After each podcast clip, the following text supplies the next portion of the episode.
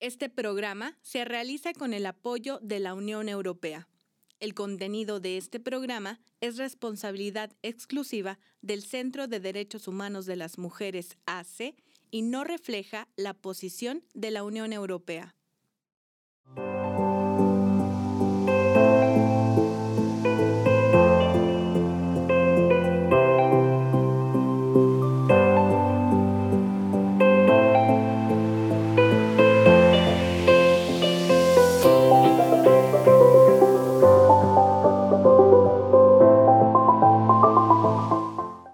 Hola, mi nombre es Marcela Zamudio y le doy la bienvenida a Nuestras Voces, un programa audiovisual que realizamos desde el Centro de Derechos Humanos de las Mujeres AC, gracias al apoyo de la Unión Europea. Hoy aprovechamos para hablar sobre el 3 de mayo, Día Mundial de la Libertad de Prensa. Es por ello que tendremos en el estudio a Alejandra Ortiz y Antonio Vargas, ambos periodistas con una larga trayectoria en Chihuahua. Quédese con nosotros y conozca más sobre estas dos personas y su trabajo. Comenzamos.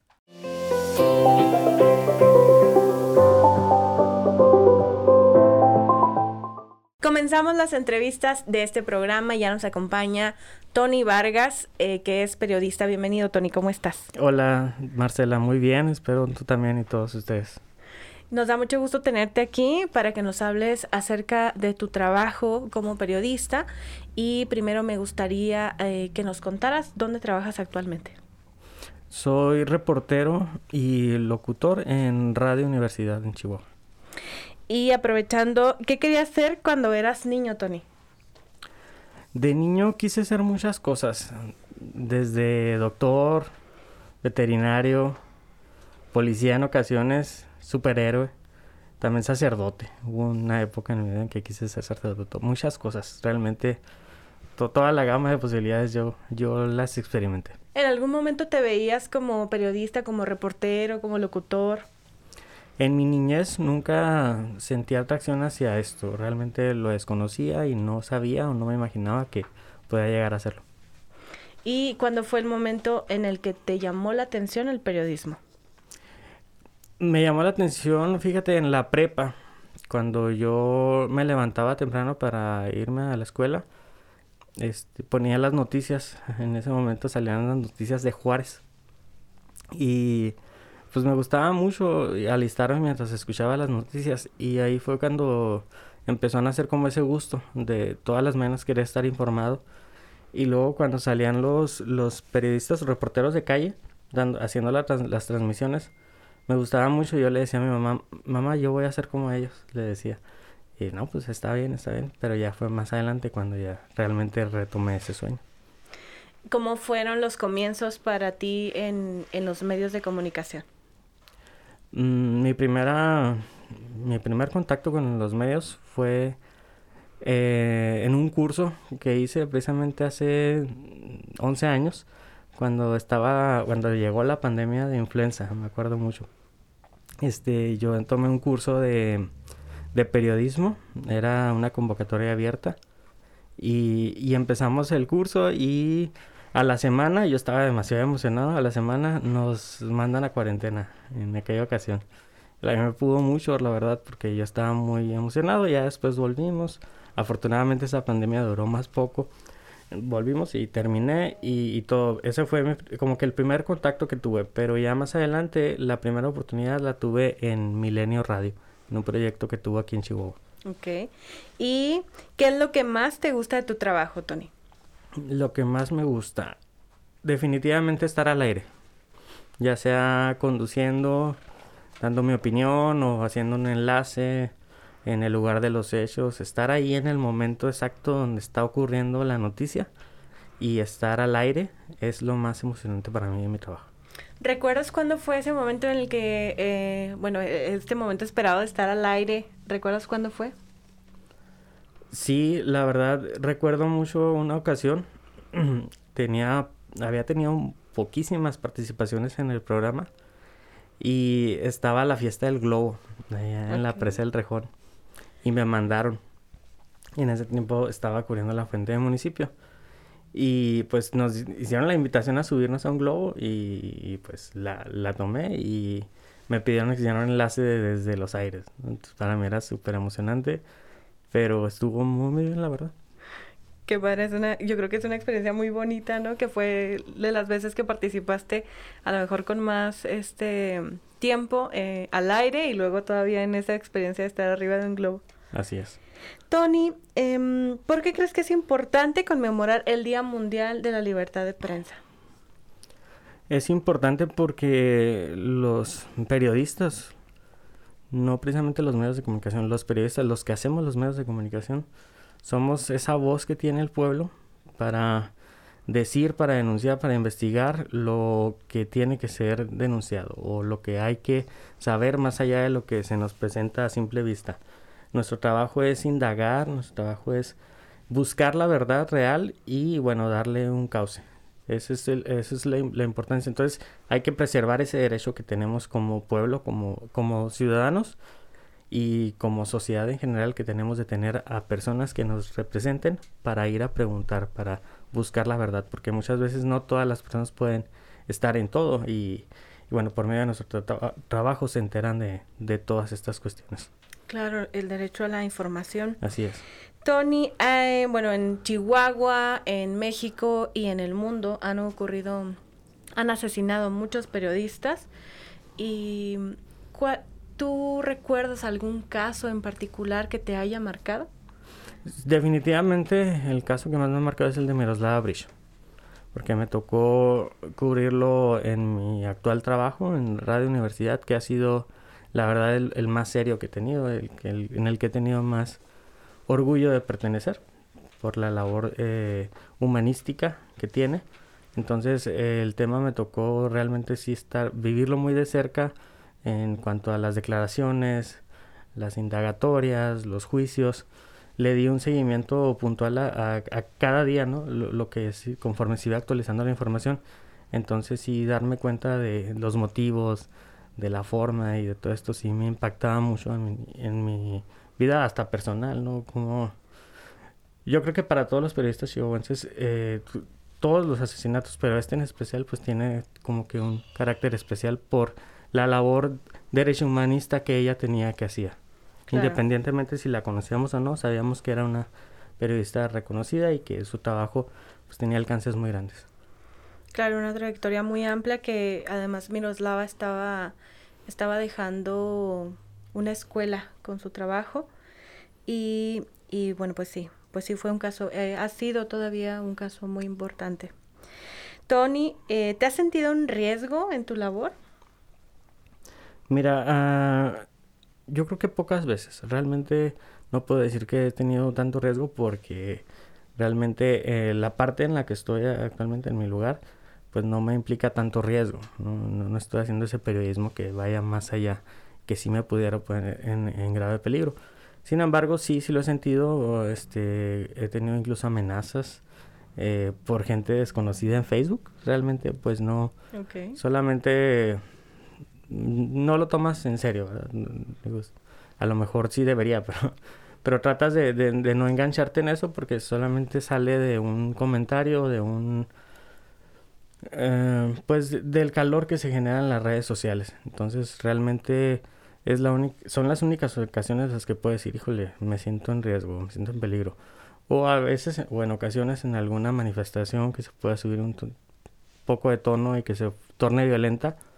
Este, pero bueno, finalmente estás ahí y esa misma adrenalina o miedo que te da de que, híjole, me van a confundir o van a pensar que yo soy el que ando aquí esa misma adrenalina pues es motivante para seguir haciéndolo, la verdad.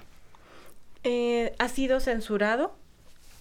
Sí, definitivamente sí. Mucho, este, sí he sufrido de ese, de ese lastre, yo creo que tiene el periodismo todavía. Y em, bueno, no sé si nos podrías compartir alguna anécdota de tu trabajo que haya sido importante o en la que hayas sentido que, eh, que marcó algo en tu, en tu vida. Yo creo que la mayor experiencia que he tenido como periodista fue viajar por medio país. Cuando tuve la oportunidad de ir a una caravana que realizó el gobernador en el 2000, 2018, me parece, 2018, eh, pues me dijeron, nos están invitando, este, ¿quieres ir? Porque Isabel, bueno, mis compañeros, tus compañeros no tienen oportunidad de ir, ¿tú quieres ir? ¿Puedes? ¿Tienes tiempo? No pasa nada. ¿Y cuánto es? No, pues van a ser como tres semanas. Ok. Este, ¿qué onda vas? No, pues sí, no, ni la pensé, la verdad, pues eh, afortunadamente en ese momento, pues ni, ahorita tengo compromisos.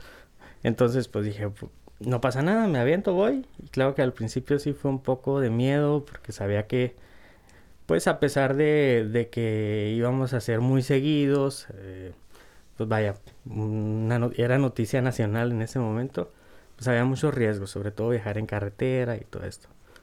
Pero afortunadamente no, estuvo muy padre, me la pasé muy bien, aprendí mucho y sobre todo disfruté. ¿Recuerdas cuál fue la ruta? Sí, pues eh, empezó en Chihuahua, llegó a Coahuila, después ahí eh, se fue a Nuevo León, de Nuevo León empezó a bajar a los estados del centro, Zacatecas, eh, ¿qué otros? Aguascalientes, creo, así, algunas ciudades, bueno, ya de, ya todos los estados hasta llegar a, a México, a la Ciudad de México. ¿Qué fue lo más difícil de ese, de ese viaje, Tony? Honestamente, a quien más extrañé fue a mi perro. Ok. o sea, si, si te, si te soy sincero, yo, yo pensaba en mi perro. Eh, no, no, tenía otra preocupación. Fue, fue difícil un poco porque pierdes la comodidad de estar en tu casa o de estar libre sin hacer nada. Porque a pesar de que estábamos viajando y llegábamos a conocer, no tenías mucho tiempo casi de nada. Realmente nos estábamos moviendo constantemente, entonces no eras libre de tu tiempo. Así es, estabas trabajando 24/7. Así es. Y eh, bueno, ¿qué les recomendarías a las generaciones que apenas están estudiando periodismo al momento de, pues de, vivirlo, ¿no? Porque eh, de manera académica es completamente diferente a la práctica. Primero que nada, que lean mucho, que lean y que se informen, que estén constantemente viendo qué sucede en su ciudad, en su país, en su mundo y que conozcan de todos los temas un poquito. No que realmente profundicen a lo mejor, pero que sí estén constantemente viendo noticias, que identifiquen a los personajes que los representan, a los diputados, a los funcionarios. Todo esto es muy importante para cuando llegas a un medio de comunicación ya tienes una noción de lo que vas a hacer y te forjas un sentido común. Que bueno, no sé si el sentido común naces con él o, lo desarrollas, pero para este trabajo es muy muy importante el sentido común porque por medio de él vas a saber ubicar dónde está la noticia, dónde hay noticia y dónde no hay noticia. Y eso, más que Tony, ¿cuáles son las, em, las fuentes que te ha tocado cubrir y cuál es tu favorita? Me ha tocado cubrir municipio, gobierno, un poco la policía acá, muy poco, mm, muy poco Congreso también y política. La que más me gusta. Pues me siento muy a gusto en gobierno, definitivamente. Pero bueno, a lo mejor no puede ser una fuente como tal, pero es un eh, lo que tiene que ver con todo lo social, lo que tiene que ver con manifestaciones, con denuncias ciudadanas, con mm, problemas en colonias, toda esta cuestión social, más social, eso es lo que más me gusta, más que entrevistar funcionarios. ¿Cómo te sientes cuando te toca cubrir una marcha, por ejemplo? Mm, pues a veces, a veces sí, yo creo que todos caemos como en la rutina de, o en el error de pensar que, híjole, ya, ya sé lo que van a decir, ya sé a lo que vienen, pero muchas veces nos olvidamos de buscar las historias reales de cada movimiento, de cada marcha. A veces vemos un grupo de mujeres de tal movimiento que se está manifestando y, bueno, nos vamos a tomar la manifestación como tal, pero nos olvidamos que dentro de esa manifestación hay muchas personas y cada una tiene una propia historia y, y nosotros no, regularmente no lo hacemos, no vamos directamente a las historias. Y bueno, sabemos que, que has ayudado mucho con las denuncias ciudadanas. ¿Recuerdas algún caso de una denuncia que a través de, bueno, de lo que tú diste a conocer en la información se haya actuado y, haya beneficiado a las personas? Sí, afortunadamente tengo mucha empatía por los temas de transporte público. Regularmente trato de buscar esas denuncias que tienen que ver con la movilidad, de cómo las personas en esta ciudad batallamos para trasladarnos por el deficiente sistema de servicio.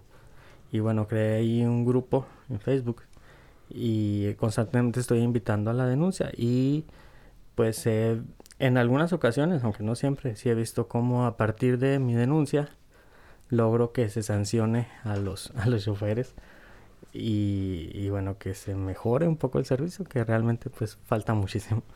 ¿Cuáles son las principales quejas en el sector del, transporte público? Pues primero que no pasan los camiones. La, la, falta de unidades para que pasen más rápido. Este, los uh, malos tratos o las conductas de los choferes que en ocasiones van demasiado recio, que no se paran o que se, se arrancan muy rápido tirando a personas incluso.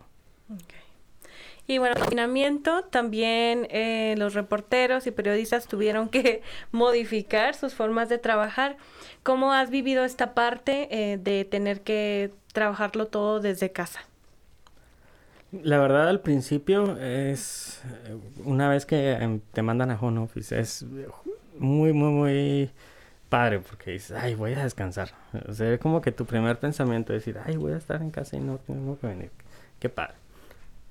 Pero ya a la semana se torna muy complicado y a la fecha. Eh, se me ha hecho muy complicado porque, primero que nada, las fuentes no te contestan. Y como el la única forma de comunicarte con ellos es a través de, del teléfono, el celular o de un mensaje de WhatsApp. Pero ellos tienen totalmente la facilidad de si no te quieren contestar, no te contestan y no puedes hacer nada al respecto comentaba ahorita que cuando andas en calle, eh, puedes hacerle la cazadora a, los funcionarios, al gobernador, al fiscal, a quien quieras. Estás ahí esperándolos en su oficina, en palacio, o te los topas en la calle o en los eventos, muy común. Y ahorita que no puedes verlos, que no los tienes, y dependes únicamente de si te contestan o no. Eh, se complica mucho, la verdad. Tienes que como que también expandir tu, tu universo de posibilidades de cómo crear una nota. Si no tengo la declaración de este, pero tengo tal opinión acá y tengo tal comentario que me hizo una víctima, por ejemplo, pues bueno, ya puedo armar algo.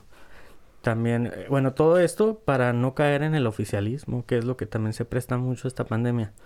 Porque como careces de, de, este, esta, información, de esta información eh, te tienes que apegar a lo que te dicen en las conferencias oficiales pero ahí no te dan la oportunidad de... Te dan la oportunidad de preguntar en cierto momento, pero no hay oportunidad de réplica. Es muy, es muy raro, vaya. En ocasiones sí, pero no siempre o no todas las instituciones o dependencias lo hacen. Ok. Y eh, bueno, además de, del confinamiento, eh, bueno, eh, los reporteros y periodistas tienen que cubrir con un número de notas para, bueno, pues para crear el contenido de lo que a nosotros nos llega ya en versión de noticiero.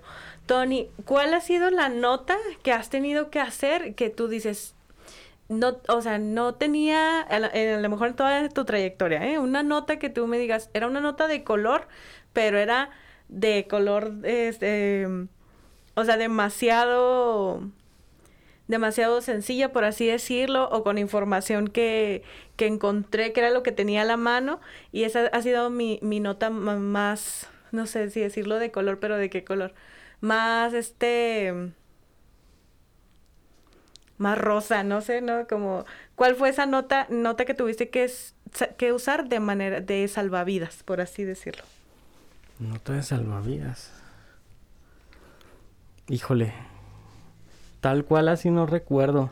Pero sí, recuerdo a lo mejor tú también.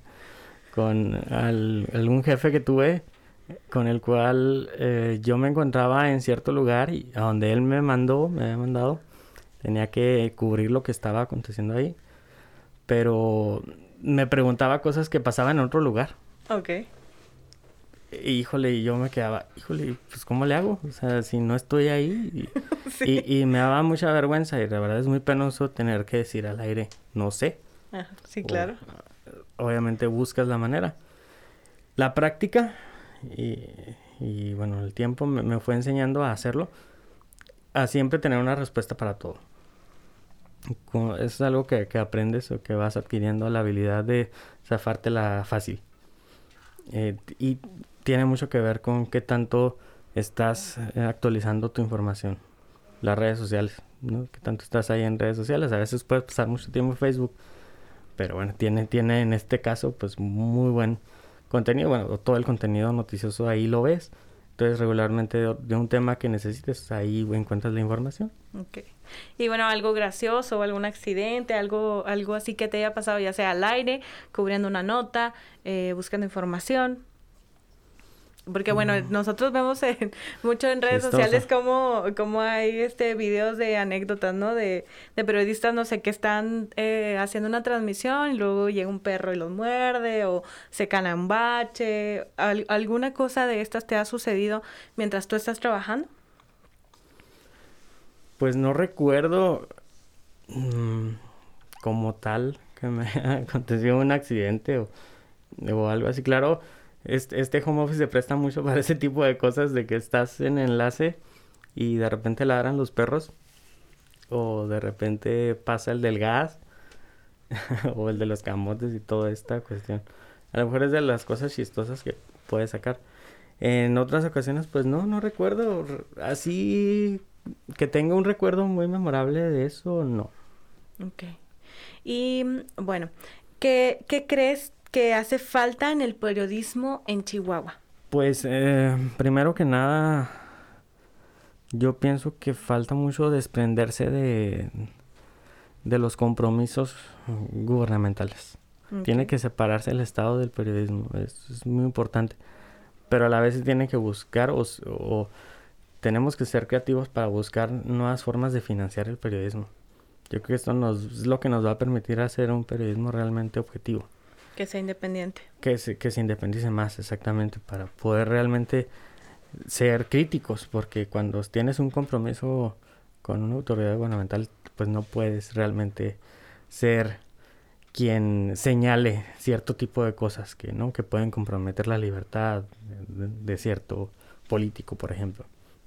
Eh, falta mucha objetividad también eh, falta aprender a hacer nuestras notas desde un punto de vista lejano y, desprendernos del amarillismo. Y bueno, ah, finalmente, Tony, hay, hay, algunos estados o algunos en algunos lugares en el que se vive un periodismo de mucha competitividad. ¿Cómo se vive el periodismo aquí en Chihuahua? Pues eh, desafortunadamente caemos en un periodismo muy básico. Eh, no todos, obviamente hay, muchos periodistas que se hacen muy buena labor, pero se cae en un periodismo muy de ganar la nota nada más, de, de ser el primero que la escribe y el primero que la sube. Pero aunque eso no implique tener una buena información. De la inmediatez. Exactamente, yo estoy totalmente en contra, por eso nunca he tenido tanto éxito en medios digitales la verdad. Eh, no tanto, a, lo mejor sí, pues he aprendido con el tiempo a escribir rápido, a escribir en el momento el evento, ¿no? Lo que quieras. Pero nunca se me ha dado, ¿por qué? Porque sí me gusta un poco reflexionar más y a cada suceso o a cada evento buscarle la noticia como tal. Porque muchas veces, como te decía ahorita, llegas a los eventos nada más y, y dices lo que pasó, pero realmente no lo que hay de trasfondo. ¿Algo más que te gustaría agregar, Tony? Nada, pues solamente que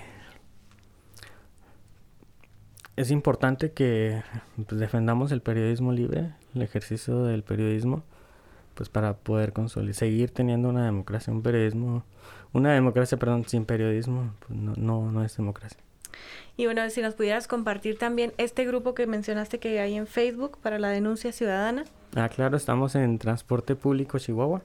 Ahí nos busca en Facebook y, ahí se sube contenido relacionado al transporte público en la ciudad. Y para que las personas puedan hacer ahí mismo sus denuncias. Así es, exactamente. Pues muchísimas gracias, Tony, por haber estado en este programa de Nuestras Voces. Esperamos eh, contar con tu participación en, en, el futuro y que nos cuentes más sobre este, este proyecto de denuncia ciudadana. Claro que sí, Marcia. Continuamos con una entrevista más. Ya regresamos.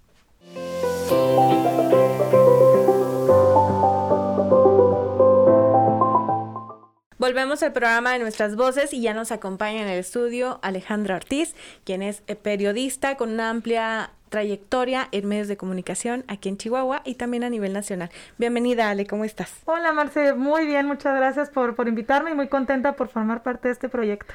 No, al contrario, muchas gracias por estar aquí. Y bueno, pues estamos todavía muy cerca de la fecha del Día de la Niñez, así que aprovecho para preguntarte, Ale, ¿qué querías ser cuando eras niña?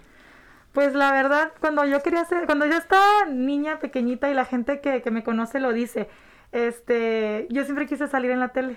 Toda la vida yo quería trabajar en Televisa, pero mi objetivo era ser actriz. O sea, nada que ver con los medios de comunicación. Yo quería trabajar en la tele para, para actuar, para, principalmente en teatro. Eso a mí me gusta mucho el teatro. Entonces yo decía, no, es que para pegar en el teatro tengo que salir en las novelas, porque sabemos que el teatro comercial pues es el que más hay, ¿no? Entonces, bueno, el que más se difunde desafortunadamente. Entonces esa era como que mi intención desde muy pequeñita. Y desde entonces fui muy argüendera y muy de que bailaba aquí, participaba en todos lados. Entonces, la gente que me conoce desde entonces dice, mira, lo cumpliste. O sea, realmente si sales en la tele, eso era lo que yo quería de pequeñita. Eh, salí en la tele, pero la verdad no era en este, en, este, este formato. ¿no? O sea, sí en, Esta, en esta forma, pero eso era lo que yo quería, quería ser actriz, fíjate. Así es, se te cumplió el sueño de trabajar en Televisa y de salir en la tele. Así es. Y bueno, eh, tenías esta idea de, de ser actriz, pero ¿cuándo te llamó la atención entonces el periodismo? Sabes que fue cuando estábamos en el bachilleres, ahí fue cuando, ahí en el bachi pues también seguí de argondera, como toda la vida, yo creo que así me voy a morir, este, pero llegaban y, y nos invitaban a, a, muchos lados y decían, ¿quién quiere participar en oratoria? Y ahí estaba yo levantando la mano, ¿quién quiere participar en esto? Y ahí andaba yo en todos lados. Entonces recuerdo que fueron eh, unos periodistas chihuahuenses a invitarnos a un taller de periodismo. Estábamos, no me acuerdo si en primer, segundo semestre de, bachilleres, cuando fueron a, invitarnos y pues ahí voy como siempre a levantar la mano, no, no, yo quiero, yo sí voy. Eh, fui el primer sábado, me gustó mucho, me llamó mucho la atención. Conocí a otras personas de, de bachilleres también que fueron al mismo curso y como que coincidimos en algunas cuestiones. El segundo sábado que fui, este, algo me vieron eh, las, los, periodistas que nos invitaron y, me invitaron a trabajar con, ellos como redactora en una página que era del bachilleres, de hecho era, se llamaba Cobaches Neta, me acuerdo. Fue la primera vez en la que yo estuve como redactora ahí y de ahí me, me encantó y combiné eh, lo que era el bachilleres con eh, el periodismo desde entonces y, y, batallando porque la verdad es que este ahí fue cuando yo, yo me embaracé muy pequeñita, yo tenía 16 años cuando me embaracé de mi hija y pues mis ideas de irme a estudiar al SEA pues era completamente diferente, ¿no? Entonces como que sí cambió un poco el, el rumbo, me gustó y pues desde entonces, desde entonces estoy ahí. ¿Recuerdas cuál, es, cuál fue tu primer encargo o nota a cubrir en ese entonces en, en, en Kovash es neta? Fíjate que ahí solamente era redactora. Ahí, okay. este, y luego empecé a trabajar también ahí mismo. Tenía una página deportiva que se llamaba Los Cronistas empecé nada más a corregir notas, o sea, ¿en qué redactora? Pues corregir las notas, eh, eh, ortografía, síntesis y todo eso, no checar las páginas y todo. Pero en sí mi primera, eh, pues, nota o, o, cobertura que tuve que hacer, de ahí me invitaron a Entre Líneas. Este, eh, también tenía muy poco trabajando ahí cuando me invitaron a Entre Líneas. Y ahí me acuerdo que, que mis jefes, eh, dicen que de los jefes duros aprendes mucho y la verdad es que sí, me, me dieron mi equipo de trabajo y me dijeron cubres municipio. Oye, yo estaba en el bachilleres, tenía 16 años y yo dije, pues, ¿qué demonios es municipio? No, o sea, no sabía realmente cómo corría el agua en el asunto. Y la primera nota que cubrí fue una sesión de cabildo. Okay. Y recuerdo que llegué, a, llegué al municipio porque tenía dos jefes, uno de ellos era el que me mandó así nada más a la deriva y el otro fue el que me habló y me dijo, oiga, vaya aquí, está el edificio, hay presentes y demás, ya me orientó.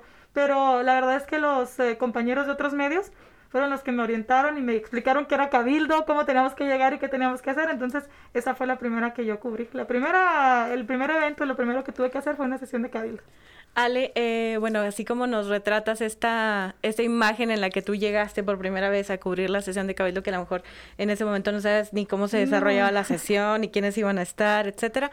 ¿Has visto estos mismos rostros de reporteros nuevos que llegan sin saber absolutamente nada? Fíjate que sí me ha tocado verlos, este, ya, ya más grandes, porque pues yo era una niña, realmente estaba muy chiquita, ya más grandes que a lo mejor están o haciendo sus prácticas o, ya salieron de, de, la carrera de periodismo, de ciencias. Y digo, a final de cuentas, aunque tengas conocimiento, es algo nuevo ya en la práctica. Y sí los veo también de repente algunos medio desorientados. Y la verdad, como a mí me ayudaron, yo procuro eh, ayudar. O sea, si yo veo que alguien está desorientado, oye, pues mejor por aquí o dale por allá. O entonces, pero sí he visto esto, fíjate, y eso se me hace muy padre porque creo que lejos de lo que puedes aprender en la escuela, eh, yo no tengo la carrera de periodismo, por ejemplo, este, lo que ves en la calle, lo que ves día a día, creo que eso es lo mejor y lo que aprendes de todos los demás, también creo que es algo muy bueno. ¿Qué es lo que más te gusta de tu trabajo, Ale? Híjole, ¿qué te diré? La verdad, luego no me quiero escuchar así como que muy falsa ni nada, pero me gusta mucho ayudar a la gente. Eso es una satisfacción muy padre, pero va a la par de que hago lo que me gusta. O sea, realmente esto me apasiona mucho. Entonces, ¿qué me gusta? A mí sí me gusta, lo dicen, ¿te gusta mucho salir en la tele? Sí, sí me gusta. O sea, la verdad, a mí me gusta que, que me conozcan en la calle, pero no que me conozcan nada más por salir en la tele, sino que me conozcan porque, oye, Ale, lo que dijiste sobre esto tiene razón, oye Ale, me ayudaste en aquello, oye Ale, gracias por el comentario o por la nota o por hacer pública tal situación. Entonces, creo que eso es lo que más me gusta, el poder dar tu granito de arena a la sociedad y qué mejor haciendo lo que te gusta, ¿no? Así es, toda esta parte social. Así es. Ale, ¿por qué crees que es importante conmemorar el Día Mundial de la Libertad de Prensa?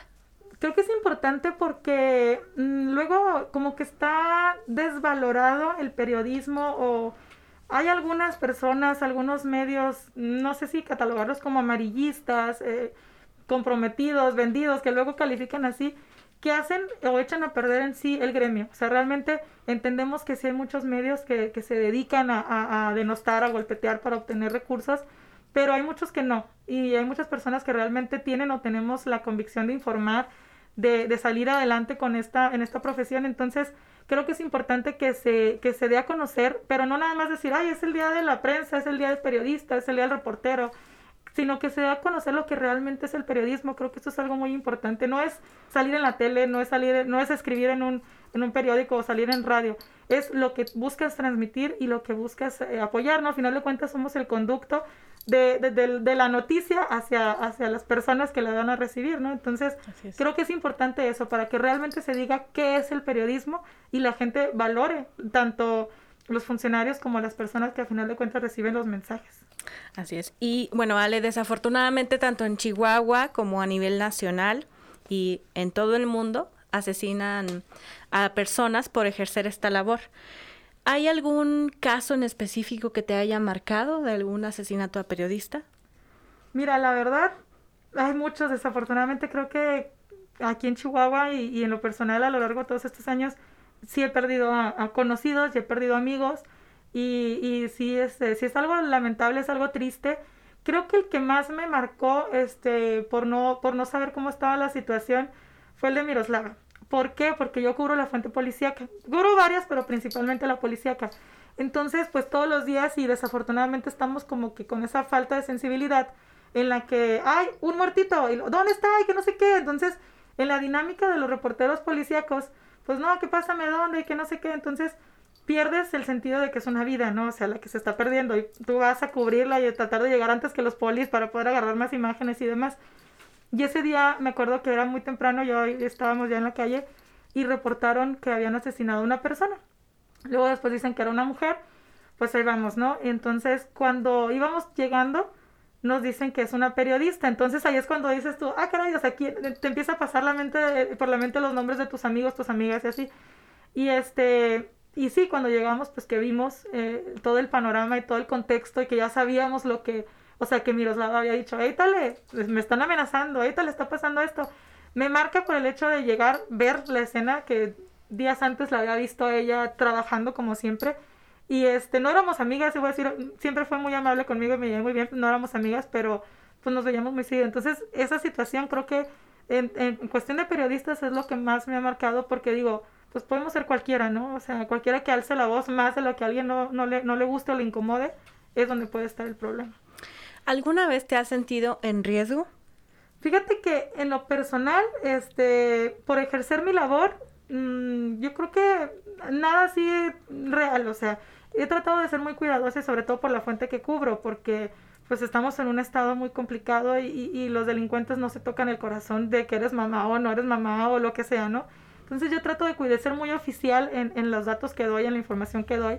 De repente no me gusta enterarme, te enteras de cosas que dices, mejor no, no quiero saber y no lo haces público, ¿no? No, no te metes en ese conflicto.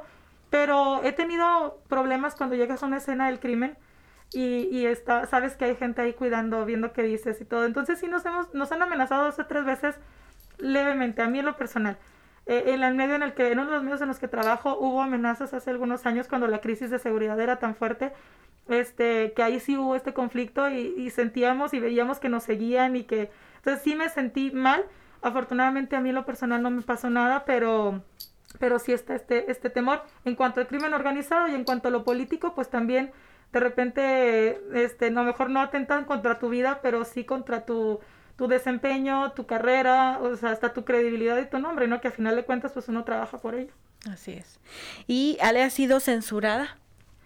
Híjole, la verdad, he tenido la dicha de trabajar en medios en los que me han dado mucha libertad. No sé por qué, pero he tenido mucha libertad. Tengo 14 años en Televisa y creo que en Televisa una sola vez en la vida me han dicho, esto no va. Así, esto no va. Y yo dije, pero traigo, no, es que no va, ¿por qué? Pues porque no puede ir, o sea, no hay de otra, este, tenemos acuerdos y no se puede. Una sola ocasión, en 14 años, la verdad para mí, creo yo que no es un medio que te censure, este, y, digo, es un medio muy importante, y a nivel nacional, no sé en México las, las cuestiones cómo se manejan, pero aquí en Chihuahua, creo que fue la única vez en la que yo así, y pues en otros medios, pues tú sabes la línea editorial y pues no te sientes censurado, pero pues también sabes cómo, cómo van las cosas, ¿no? Creo que pues todos estos años que tengo una sola ocasión nada más. ¿Y cuáles son las fuentes que te ha tocado cubrir y cuál sería la que más te gusta? Me gusta la policíaca. La verdad es que me apasiona la policíaca, es lo que más me gusta, la adrenalina que se genera. Sí, desafortunadamente ves el dolor de las personas, también es la que más me, me llega y me hace sentir mal a veces, pero la adrenalina, el no saber qué hay todos los días, el que siempre es algo diferente, a pesar de que pues los delitos son los mismos, ¿no? Pero tu día nunca es el mismo, eso me gusta muchísimo, la verdad. Pero eh, me ha tocado cubrir de todo, política, este, social, salud, iniciativa privada, o sea, todos y todos tienen algo bueno, de todas aprendes, todas te gustan, pero si me preguntas cuál, la policía, que eso de verdad no tienes idea de la adrenalina que se genera, este, acompañar los operativos policíacos y todo, la verdad, este, es algo muy padre, inclusive por una cuestión eh, policíaca me nominaron a un premio nacional de periodismo. Entonces dices tú, bueno, pues entonces sí, voy por el camino correcto, ¿no? Ale, se rumora mucho en esta fuente que, bueno, los reporteros y reporteras van creando en su cabeza un nuevo mapa de la ciudad de Chihuahua, pero, eh, bueno, pues eh, con, con esta con esa nueva información de que ahí, por ejemplo, en la esquina de calle Cuarta y tal calle, eh, fui a cubrir tal evento. ¿Te pasa esto? Sí, claro. Sí, la verdad es que sí, porque lo recuerdas, es algo que no se te olvida en algún tramo carretero en la ciudad y demás. Y entre los reporteros, la verdad es que cuando quieres ubicar un lugar, no sé, una tienda, un negocio, cualquier cosa, lo, sí, ahí donde mataron a no sé quién, o, ah, ¿te acuerdas? En donde andaban persiguiendo al, al ladrón arriba de las casas. Entonces, nosotros tenemos, los reporteros policíacos, o sea, sí tenemos otra, otra vista de, de, Chihuahua, insisto, desafortunadamente con el dolor o las tragedias de la persona, de las, de las personas, pero a final de cuentas, pues sí tienes otra idea de cómo se ve Chihuahua. ¿Cómo lo vives desde la perspectiva eh, de ser mujer cuando es una fuente que mayormente cubren hombres, Ale? Fíjate que cuando recién empecé a cubrir la policía, que eran yo creo que una o dos mujeres, y a lo mejor hasta me incluyen esa una o doce, o sea, este, ya venían, algunas la dejaban, llegaba yo y demás. Este, sí es complicado por el tema de que, pues a final de cuentas, hasta para correr, hasta para cualquier cosa, pues como mujeres es, es difícil. Eh, por, la, por la cuestión física, porque no tienes, no corres igual y no te movilizas igual que un hombre, ¿no?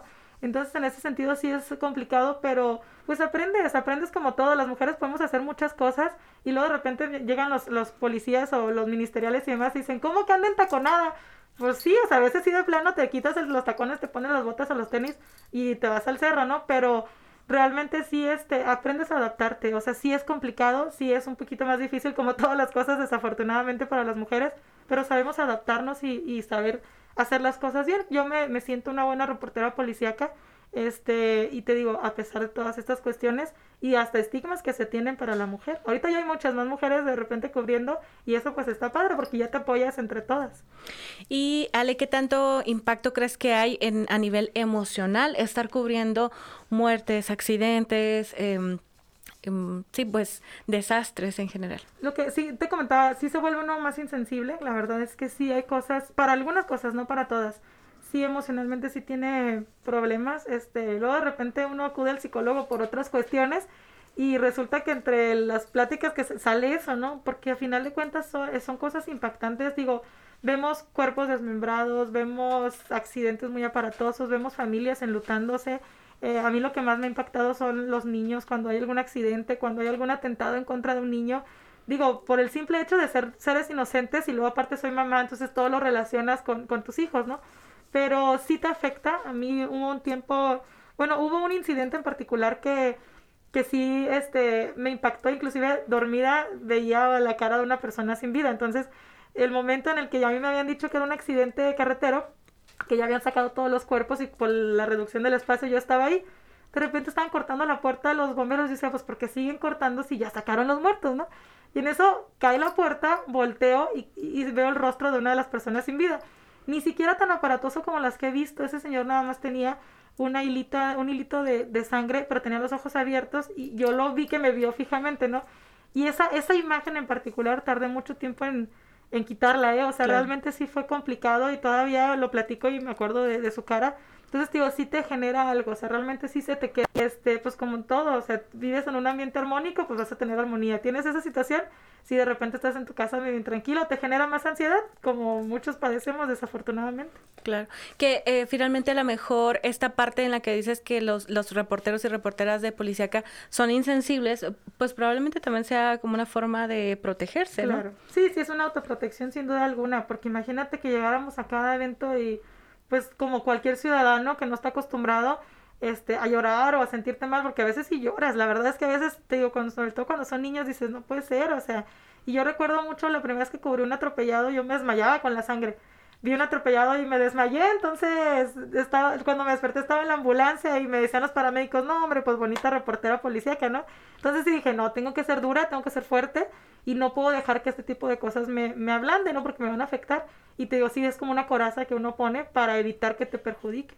¿Crees que es necesario poner atención a la salud mental de los reporteros de esta fuente y bueno, y de otras fuentes que, que también ven cosas muy fuertes? Creo que de todas. Digo, la policíaca porque evidentemente vemos muchas cosas muy feas, pero creo que en todas las fuentes sí es importante que se tome en cuenta esto para los, para los periodistas y ya que estamos en el marco de este día tan importante, que no nada más es pagarte un sueldo, o sea, realmente que también, por cierto, los sueldos tampoco son así que tú digas muy buenos, ¿no? Muchos reporteros, muchos periodistas tenemos que tener más de un trabajo porque no alcanza, entonces, desde ahí, pero no nada más es pagar el sueldo, no nada más es darte el seguro que muchos ni siquiera te lo dan también, o sea, este tipo de, prestaciones que por ley debemos de tener, sino que también atender la, la salud mental y emocional, porque los que cubrimos la policía, que insisto, por la dinámica, pero es mucha presión, es mucha presión, tu mente gira, o sea, va muchísimas revoluciones por minuto.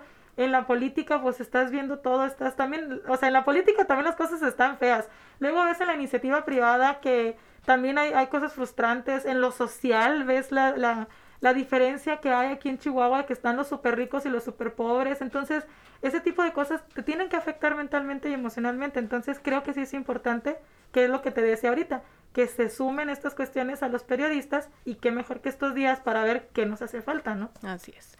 Y además que creo que es una eh, labor muy noble porque hay que decirlo, ¿no? En Chihuahua y en México en general es, no es bien pagado el periodismo, o sea, hay, hay, muy pocas personas que son pagadas bien y entonces quienes están realizando esta labor es porque realmente les apasiona hacerlo, si no, pues se buscan otro trabajo y tan sencillo como eso, ¿no? Más. Claro. sí, la verdad que sí. Yo recuerdo que cuando yo quería ser actriz, mi papá me decía, es que trabaja en otra cosa, te vas a morir de hambre de actriz. Y luego después la gente piensa que porque sale uno en la tele, pues tiene mucho dinero, ¿no? O sea, no, realmente sí es mucho amor al arte. Digo, no me va mal, tampoco no me voy a quejar, jefes. no, no me va mal, pero la verdad es que no es lo que la gente piensa. La gente piensa que, que tienes mucho dinero, que ganas muy bien o que te rodeas con alguien. Y lo hemos platicado en, en muchas reuniones con compañeros periodistas que dicen, oye, puedo estar un día eh, desayunando con gobernadores, en desayunos así muy ostentosos y demás, y llego a la casa y el refri está vacío, ¿eh? O sea, realmente ese tipo de cuestiones pasan en los medios, entonces sí, sí es importante atender esta situación. Así es, sale. Y bueno, si nos podrías compartir alguna anécdota de tu trabajo que haya sido muy significativa. Híjole, es que son muchos, muchos años, pero sabes que hubo un día en el que yo, yo trabajaba en un medio de comunicación, no voy a decir para no quemarlo, pero luego creo que, que ahí eh, la, la, la, dirección de ese, de ese medio y la línea a seguir, y sobre todo porque era tiempos de, de, violencia y donde la sangre vendía, este, luego me querían obligar a hacer cosas que, que yo decía, oye, pues es que es el dolor de la gente, o sea, entonces hubo una en, en particular que, que, como que fue un parteaguas en, en mí y en mi carrera o en mi destino periodístico. Eh, murió una niña atropellada por un, por un tráiler en la avenida La Cantera y era una niña tarahumara que andaba pidiendo y vendiendo cosas en, en, en, el crucero.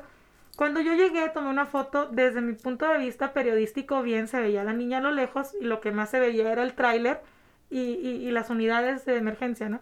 Para mí era una buena foto, pero mis jefes lo que querían era la fotografía de la niña ensangrentada, que era la que iba a vender y demás. Entonces me dijeron que no puede tomarla. No, no, o sea, de poder sí puedo, pero no quiero, ¿no? Pues entonces si no puede, mejor, adiós.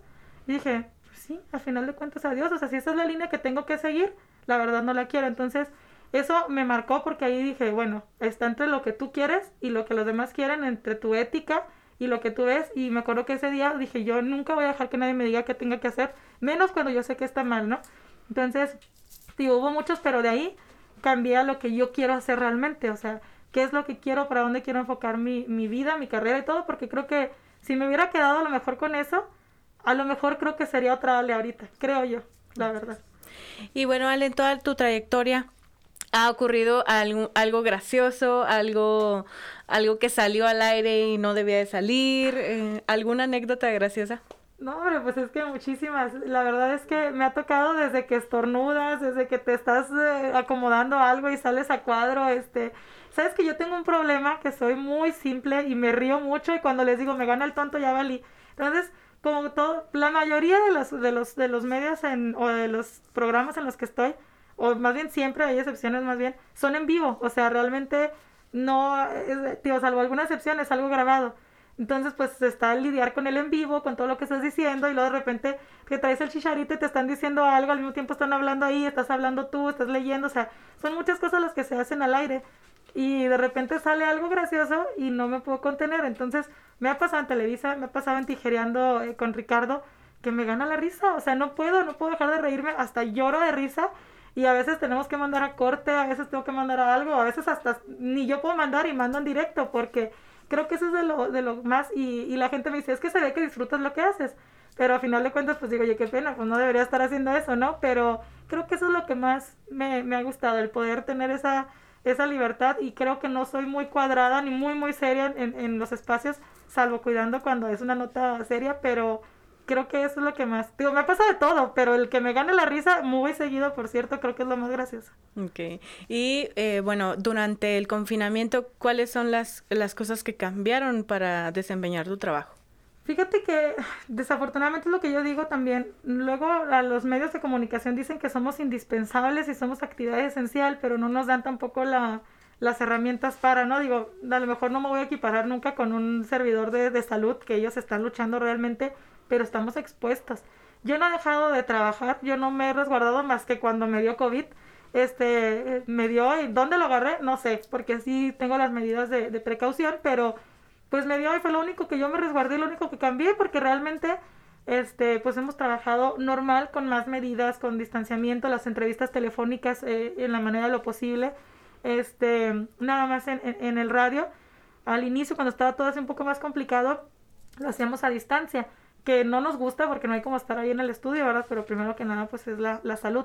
Pero creo que, al menos en lo, yo en lo personal, pues no he podido por la misma dinámica del noticiero en vivo todos los días, de salir a reportear, del espacio en tijereando, entonces, pues no, o sea, realmente yo no he modificado tanto en cuanto a lo profesional, ya en lo familiar sí, porque pues mis hijos los tengo que estar llevando a casa de mis papás para tratar de no convivir tanto con ellos porque yo salgo y, y estoy todos los días, entonces el ritual de llegar y desinfectarte y todo, pues es más sencillo que ellos se queden guardados allá y yo pues todo el día en la calle, si me estoy exponiendo, pues me expongo yo, ¿no? es lo complicado. Ale, de, de las primeras veces que tú entraste al periodismo, de aquellos años cuando iniciaste, ahora, ¿cuáles son las diferencias que podrías encontrar? Yo creo que las, las cuestiones de, de la tecnología sí es algo, digo, no estoy tan viejita, pero, pero sí al, al principio no había tanta facilidad, la verdad es que sí era más complicado pero también yo creo que veía más comprometido a, los, a los propios reporteros, ¿no? Porque creo que ahora la facilidad de que nos pasen un video, de que nos llegue un audio, te quita a que vayas realmente a ver y creo que no puedes proyectar realmente lo que pasa si no lo vives tú. Entonces creo que eso es algo que sí se ha presentado a diferencia de antes, porque antes yo recuerdo, al menos ahí en Televisa, por ejemplo, para todo, ¿no? Que viaje por aquí, viaje para allá, y pues compartías la experiencia real. Y ahora, oye, no, pues que nos mandaron la foto de no sé dónde, nos mandaron los videos para hacer tal nota, y la información sale, pero no la proyectas y no la, no la, no la informas igual, no la interpretas igual. Creo que eso nos ha, ha sido un apoyo grande, pero también es esta eh, cuchillo de doble filo, no arma de doble filo, que a final de cuentas, pues no te, no te permite hacer periodismo como se hacía antes. Te estoy hablando de que 15 años antes, más o menos. Ale, ¿crees que eh, actualmente se viva eh, competitividad en los medios de comunicación? Creo que sí, pero lo veo más arriba, ¿no? Como que en los jefes, en los directivos, porque creo que los reporteros eh, hay mucha solidaridad. Hay competencia, sí, pero creo que muy sana.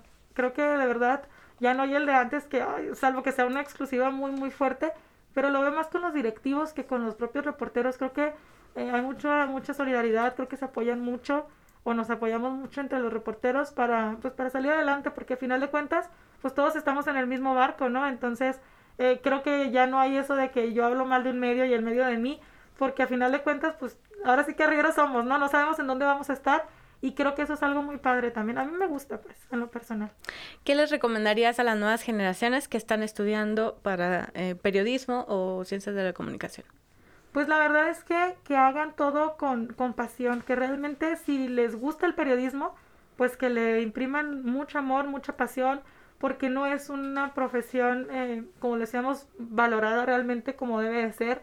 Es una este, profesión en la que realmente hasta desestiman a, los reporteros y luego te sientes mal y ya no te gusta y, y ya dices, ¿ahora qué hago? ¿No? no o sea, que la verdad lo hagan por convicción, por pasión y si no sienten esa pasión, de verdad pues mejor busquen otra cosa porque sí, después se van a quejar todo y, y eso se nota. Entonces, creo que le tienen que poner muchas ganas, mucho amor, mucha pasión y así, eh, qué mejor que ir al lugar a donde, donde tú trabajas con gusto, o sea, porque dices, si todavía me pagan por venir, ¿no? O sea, yo la verdad es que así lo veo mis trabajos y, y, de repente me dicen en Tijereando que nos la pasamos muertos de risa Ricardo Perello, dicen los, los mismos chicos de ahí de la cabina, oigan, y todas les pagan, ¿no? O sea, gracias a Dios, o sea, tenemos la fortuna de, de hacer lo que nos gusta, divertirnos y este, y que nos paguen. Entonces, si no le pones pasión, si no es lo que realmente te gusta, mejor busca otra cosa.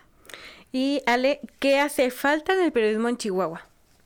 ¿Qué hace falta? ¿Qué hace falta? Pues creo que eso sí lo hemos comentado, o sea, realmente que se valore más este en todo, o sea, en todas las cuestiones, en lo económico y demás. Yo recuerdo cuando empecé a trabajar en los medios, pues yo ya era mamá soltera, este, ya apoyaba en, la casa, entonces lo, lo, económico sí es muy complicado, o sea, realmente ojalá que sí se brindara más apoyo en este sentido. Vemos que los medios de comunicación, o sea, sí, les va muy bien a los jefes y que vemos que tienen, ahora sí que por ahí está el dicho, ¿no? Carretadas de dinero para algunos, pero esto no se ve los que realmente están ahí como caballitos de batalla, que se vea que también está ahí, que se vea reflejado el, en, en, sus sueldos, en, ahorita lo decías muy bien, en la salud mental, que se atienda todo este tipo de cuestiones y que se valore lo que se hace, que, que si alguien tiene el esfuerzo y las ganas de, de salir adelante en los medios, pues que no se, que no sean los mismos jefes o los mismos periodistas quienes eh, los limiten, porque luego puede ser un, un, un periodista, o sea, excepcional y lo frenas por alguna tontería. A mí me tocó que me dijeron que yo no iba a poder ser reportera nunca. Una persona me lo dijo, un periodista, y ahorita todavía lo veo y yo así como que, ah, entonces no, ¿verdad? Me quedo a mi casa como me dijo. Entonces, pues no, o sea, que no, que, que de verdad se valore, se apoye y, y que se brinde las herramientas necesarias para hacer buen periodismo. Claro. Eh, y Ale, ¿te ves haciendo periodismo durante el resto de tu vida? Tengo ese problema. No me imagino haciendo otra cosa. O sea, realmente yo sí digo, creo que en algún momento voy a tener que cambiar. Este, no sé, si quiero hacer algo para tener yo mi propia pues no sé, algo propio, ¿no? Un negocio propio siempre, y he tenido así como que con amigas y con familia eh, la idea de hacer otras cosas, pero a la par del periodismo. O sea, en serio es algo que yo amo con todo mi corazón. Siento que me falta aprender muchísimo, siento que me falta hacer todavía muchísimas cosas más. Entonces, de verdad no me veo haciendo otra cosa. Digo, yo no estudié periodismo, estudié administración de empresas, nada que ver. Este, pero, pero pues lo que me gusta es el periodismo y la verdad, si me dices, te voy a poner aquí, te voy a poner allá, yo voy a decir, no, no puede ser. Hasta no, no quisiera dejar la calle, por ejemplo. Me dicen, ¿qué escoges? Eh, ¿La conducción o la reporteada? Yo, no, no me metas en esa encrucijada porque ambas son indispensables. Claro, estar en contacto con lo que sucede en la calle. Con la gente, sobre todo, eso es lo más importante. Muy bien, Ale, pues algo más que te gustaría agregar. No, pues nada más de verdad, muchísimas gracias por, por invitarme, por contemplarme, de verdad, todas las, eh, este, este tipo de, de, invitaciones, de entrevistas, creo que te sirven en mucho. Uno, pues para dar a conocer quién eres, cómo eres, lo que haces, colaboras con los proyectos que tenemos aquí, que son muy buenos, de verdad. Todos empezamos en un proyecto y, y hay que apoyarnos entre todos. Y dos, pues porque también eh, habla de que algo estamos haciendo bien para que nos contemplen, ¿no? O sea, entonces, de verdad, muchísimas gracias y ojalá que si puedo seguir apoyando, colaborando en algo, pues ahí están. Eh, no, tengo, no duden pues en comentarme y en decirme algo. Muchísimas gracias, ¿no? Pues a mí me da mucho gusto, ¿qué te puedo decir? Me da mucho gusto tenerte aquí y ojalá que sí, las puertas de nuestras voces están abiertas para cuando desees venir a dar a conocer alguno de tus proyectos, eres muy bienvenida. Muchísimas gracias. Bueno, las personas que siguen el programa Nuestras Voces, ya regresamos para dar cierre a esta emisión.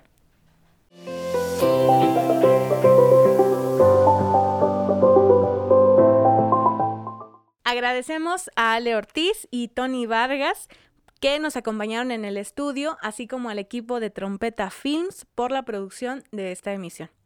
No se pierda el siguiente programa el miércoles 12 de mayo a partir de las 12.30 del mediodía, en donde hablaremos sobre la NOM 035, la cual tiene como objetivo establecer los elementos para identificar, analizar y prevenir los factores de riesgo psicosocial.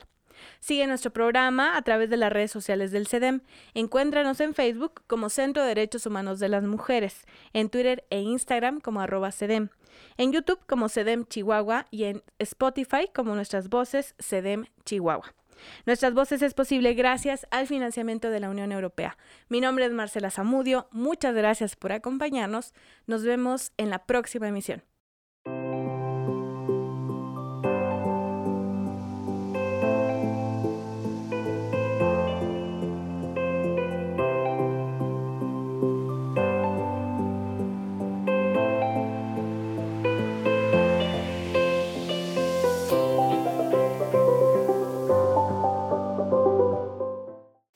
Se ha realizado con el apoyo de la Unión Europea.